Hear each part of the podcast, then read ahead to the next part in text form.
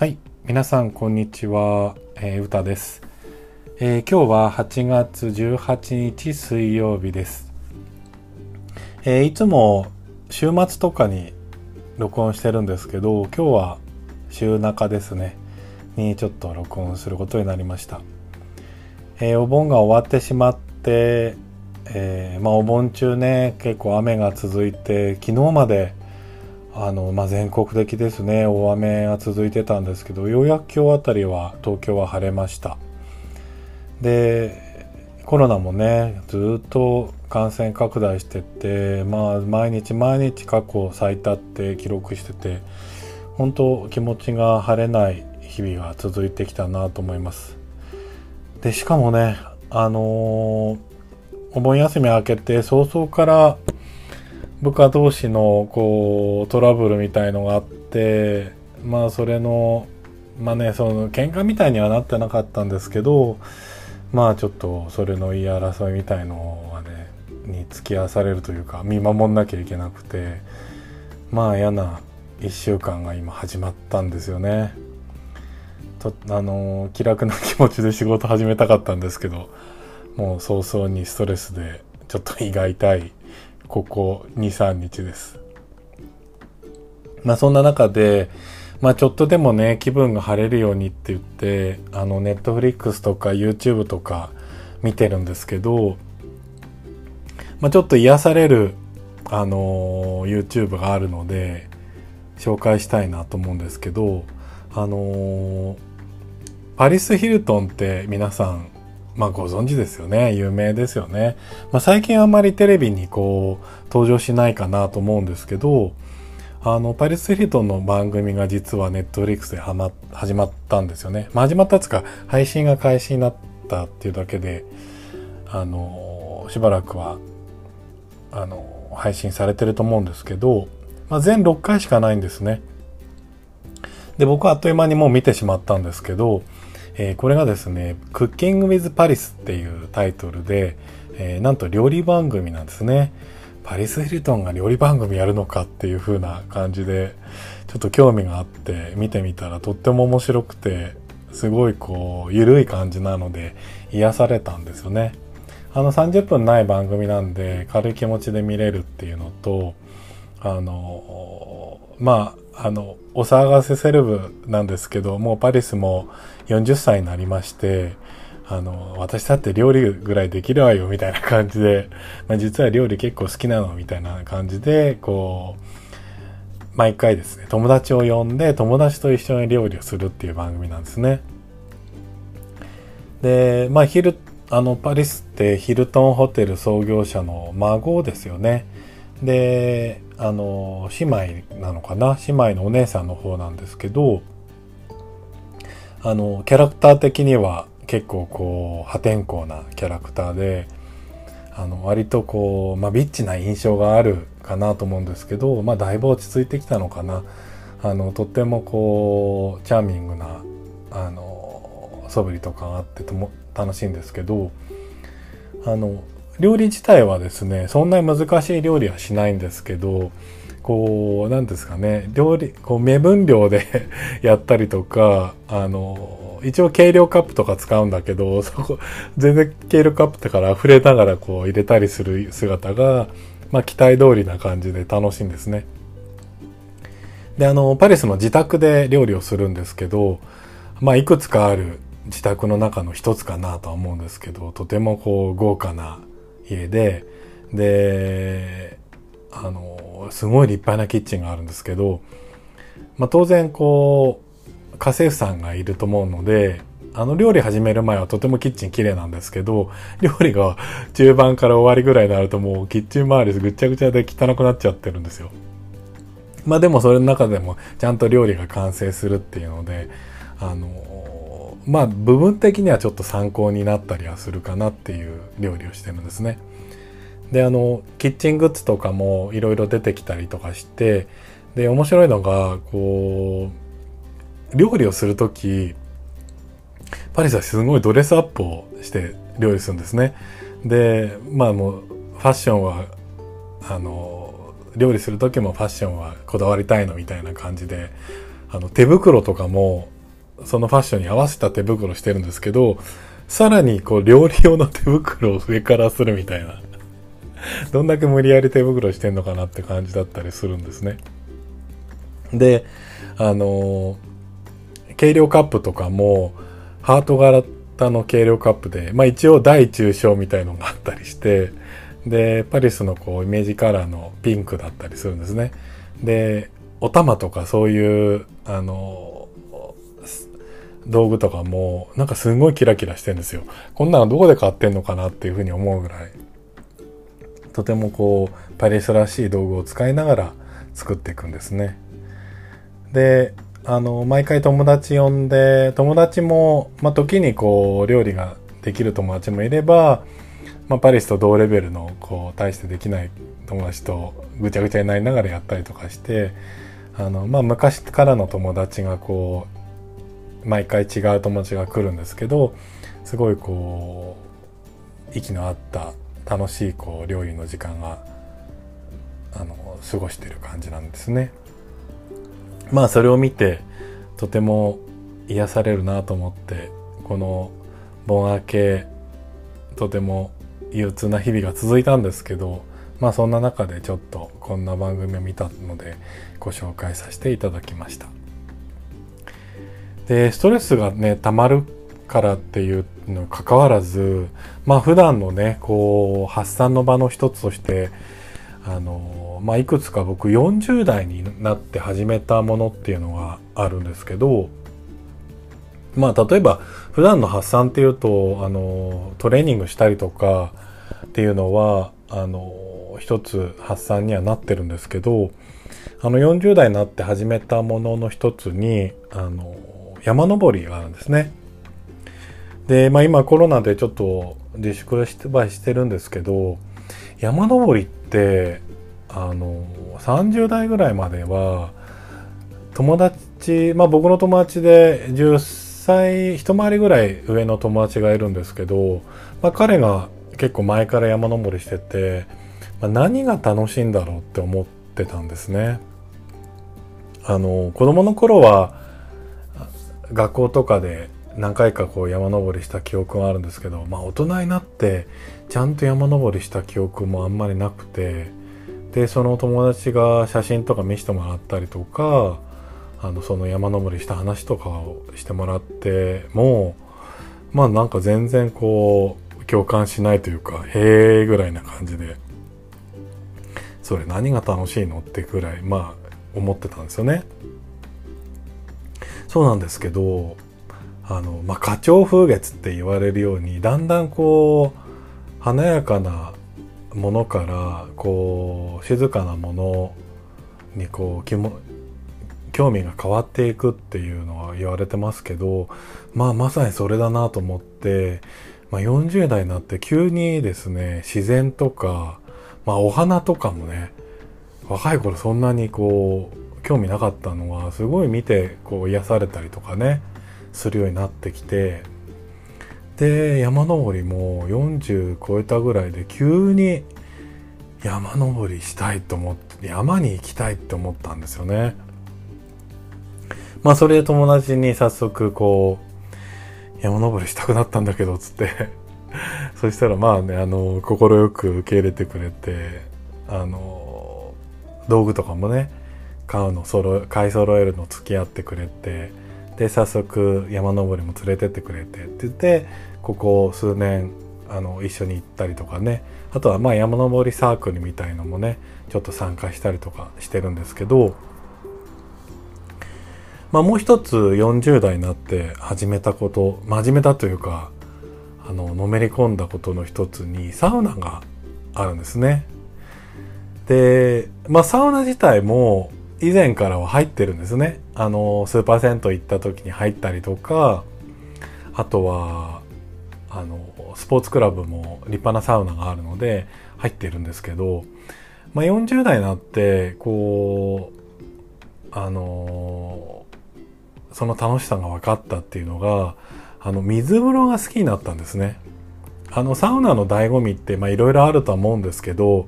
まあ、一つはね、水風呂なんですよ。まあ、僕の中では水風呂に入るためにサウナに入ってこう暑いサウナ我慢するって言っても過言ではないぐらい水風呂が僕の中ではメインなんですね。であのー、まあこれまで30代ぐらいまでは水風呂なんて全然興味なくて、まあ、水風呂入ろうとしても冷たすぎてこんなとこ入れないとか思ってたんですよ。で、まあ、シャワーでこう汗を流すぐらいだったんですけど、まあ、だんだんねこうサウナブームも最近のサウナブームもあってなんかその水風呂気持ちよさそうに入ってるのを見ててまあちょっと入ってみようかなっていうふうに思ってたらやっぱりこの40代ぐらいになってきてあれ体が鈍化になってきたんですかね。あのー、なんか急にねこう入れるようになってきたんですよ。でまあ慣れもあるのかもしれないんですけどあの肩まで疲れるようになってまあそうするとあのー、もうより冷たいところが気持ちいいっていう風になってきたんですね。あのよついつも行っているジムのサウナはあのー、まあ、100度はなかったと思うんですよ90度ぐらいでまあまあ厚めのサウナだと思うんですけどでそこにも水風呂がついてっていいんですけどその水風呂があのまあスポーツクラブだからそんなに精密な温度を管理されてないのかなっていう気もするんですけどあの人数が増えるとちょっと温度が上がっちゃうんですね。でまあ結構20度前後が多くてで18度ぐらいになると結構ひんやり感が強くなってきてあのすごい気持ちいいんですよ。15度から18度ぐらいが僕結構あのまあ、好きな温度というか入りやすい冷たい水風呂なんですけどそのジム、まあ、18度ぐらいになる時もあるんですけど時々20度超えたりとかしてるともう全然入ってもあのリフレッシュ感が足りなかったりするんですね。まあそんな中でちょっと水風呂のすごいいいサウナっていうのをご紹介したいなと思うんですけど、あの、まあ、動画じゃないのでね、このポッドキャストでどれだけ伝わるかなっていうのが不安なんですけど、あのサウナブームで、まあ、そのサウナブームの火付け役とも言われてるとは思うんですけど、茶道っていう漫画があって、それの実写版のドラマっていうのを、あのやってますよね。で、今、ちょうどやってるのは、茶道の2021っていうので、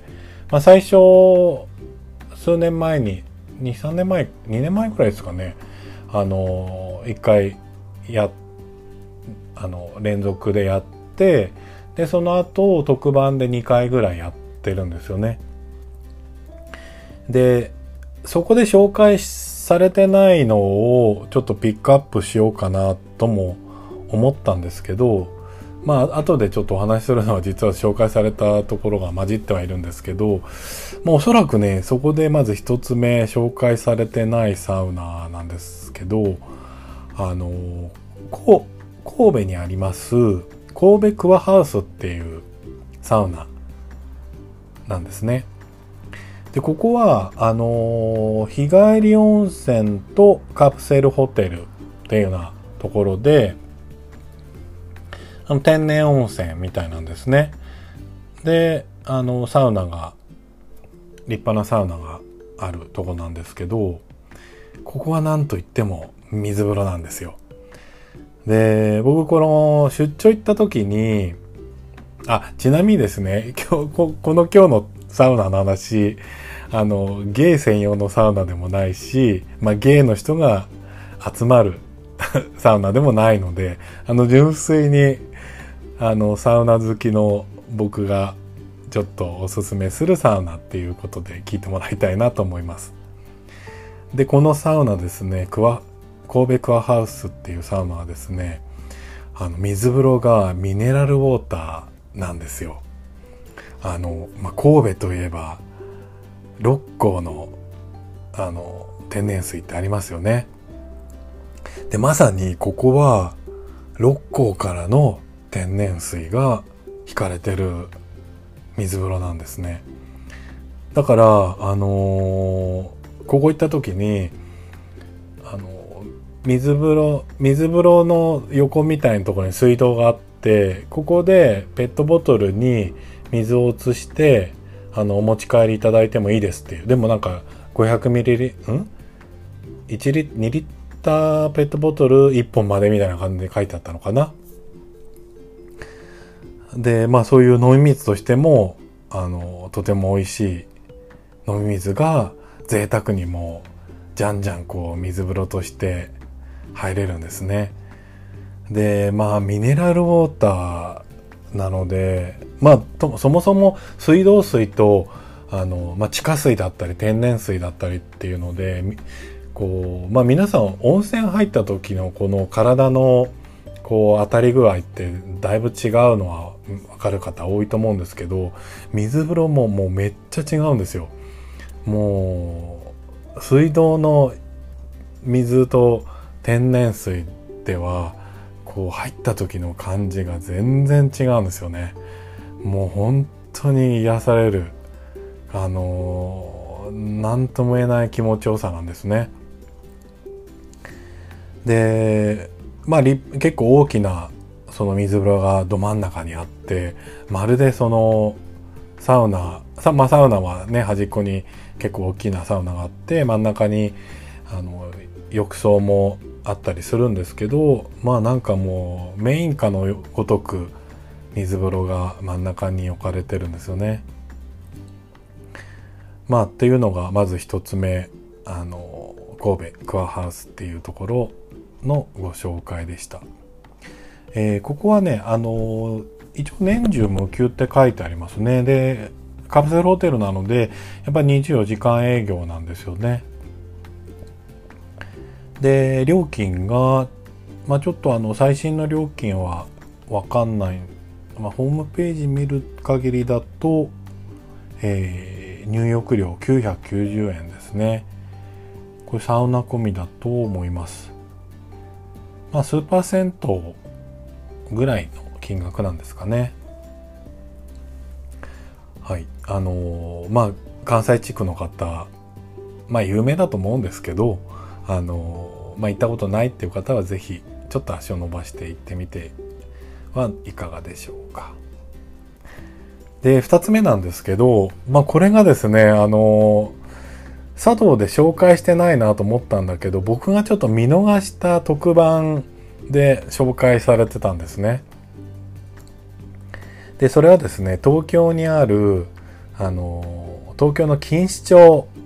にあるサウナなんですけど、まあ、錦糸町っていうのは、あの、東京の、えー、ちょっと東側なんですね。えー、東京駅よりも東側にあるあの駅なんですけど、まあ、あの東の中ではかなり大きな駅の一つになります。でそこがですねサウナ激戦区なんですよ。あのサウナ専門の施設あのまあ大体ねカプセルホテルとこう一緒になったりすると思うんですけど、まあ、それこもそういうのもあの有名だしあの、まあ、銭湯もねあのサウナが結構人気の銭湯がいくつかあるエリアなんですね。で、今日ご紹介するのが、カプセルイン錦糸町っていう、まあ、いかにもカプセルホテルの名前の、あカプセルホテルっていう名前のところなんですけど、ここがですね、あの、サウナだけの利用もできるとこなんですね。で、ここは、まず一つ目は、あの、めっちゃ熱いサウナがあるっていうので一つは有名ででもう一つはあの地下天天然水ですかね地下水を使っている、えー、ということでこれまたあのとっても気持ちいいでやっぱ冷たいんですよねあの地下水だからっていうのもあるんでしょうけどあのまあ夏場でも17度前後だっていうので先ほど僕が言った好きな温度帯なんですね。で、サウナが、あの、なんかあの、サウナに入ると、またその中に奥にこう、部屋が分かれてるところがあるっていうのは2段階になってて、その一番奥がめっちゃ熱い仕様になって120度あるんですね。僕ここ、まあその暑いサウナっていうのが分かっていったんですけど今まで入った中でやっぱり一番暑かったですねもうねなんかジリジリする感じの暑さであのやっぱり長く入ってられないんですけどまあその肌にこう感じる刺激の強さが何とも言えない気持ちよさにつながっていくんですね。それで天然水のあの水風呂っていうのでもうすごいこうリフレッシュできるわけなんですよ。でここはあの屋上にですねあの貸し切りのこうガーデンサウナサウナガーデンっていう、まあ、あの一応なんかあの受付がちょっと違うのかサウナガーデン錦糸町っていう名前で屋上でやってるんですね、まあ、ここは確か貸し切りあのタイプで予約しなきゃいけないとこなんですけどそことそこと、まあ、その本体のカプセルイン錦糸町の中にあるサウナの2箇所あって、まあ、別々でこう運営されてるっぽいんですね。で僕が行ったのはこの、まあ、通常のカプセルのところにある、えー、サウナになるんですけど、えー、ちょっと時間帯で細かく金額分かれてて1時間利用だったら800円で2時間利用で1000円なんですね。で無制限になると1500円なのかな？っていうような金額で、えー、とてもこう都心にあるサウナの中ではリーズナブルであの錦糸町のサウナもうちょっと他のとこは高かったりするんですけど、まあ、ここはとても安いんですね。ここもぜひあの東京のこの東エリアに住んでる方あのよろしかったら行ってみていただければなと思います。それで最後ですね、えー、3つ目また東京なんですけどあのサウナ専門の施設というよりはあの銭湯のサウナのご紹介になります。あの銭湯のねサウナもいろいろあの、ま、東京はね銭湯がまあまああってでサウナ付きも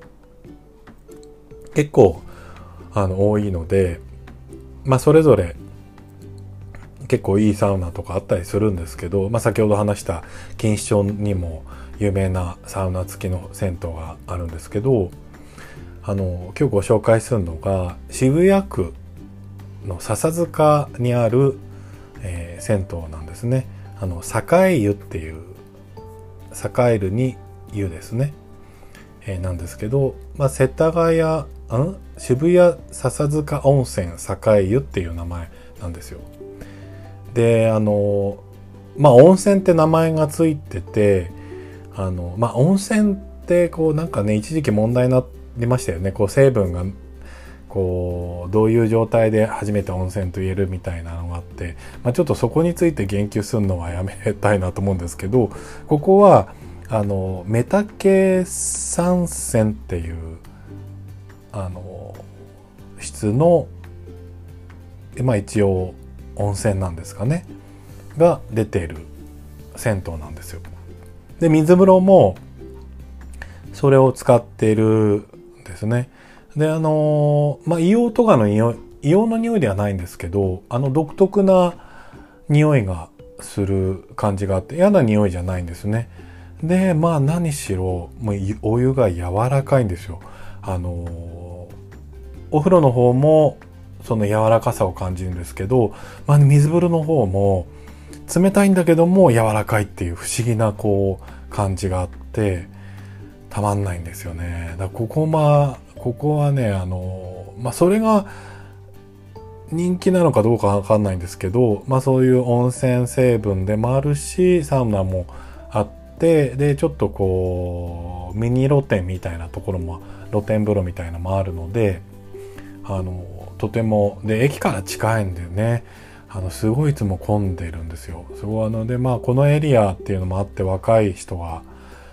すごい多い印象でなのであの、まあ、最近ねちょっとコロナ禍になってちょっと僕行くの控えたりしてるんですけどまた落ち着いてきたらねあの行きたいなと思ってるんですね。まあ、ということであの、まあ、僕がサウナが好きな理由は水風呂だっていうことで水風呂を求めてあのサウナに行ってるんですね。あのコロナ禍なのであのなんとかねあの近くの銭湯はねその混んでない時間帯とかあのまあジムもねあのできるだけ混んでない時間帯に行ってで、まあ、一応ねルールでね通常よりも半分しか入れないようになってたりしてまあでまあみんなみんな守んないですけどできるだけね沐浴っていうかあのおしゃべりしないで入ろうみたいなことがあの広がっているのであのなんとか近所のねサウナはこのコロナ禍でも行ってるんですけどあのまあできればね遠く遠くっていうか有名なサウナとかねいくつか巡りたいなと思うんですよね。あのやっぱこの茶道ってドラマ見てるとねあのいろんなね地域のサウナが出てくるのですごい行きたいなと思うんですけどまあ今はちょっと我慢している状態にあります。まあ早く行きたいなと思いますね。はい。では、えー、今日はこの辺で終わりたいと思いますあの番組へのご感想やご質問で、現に関するお話など内容は問いませんので、えー、お便り、えー、よろしかったらお願いいたします。お便りフォーム概要欄に書い用意しておりますので、えー、そこからぜひあの書いていただけたらなと思います。はい。ではまた次回お会いしましょう。さようなら。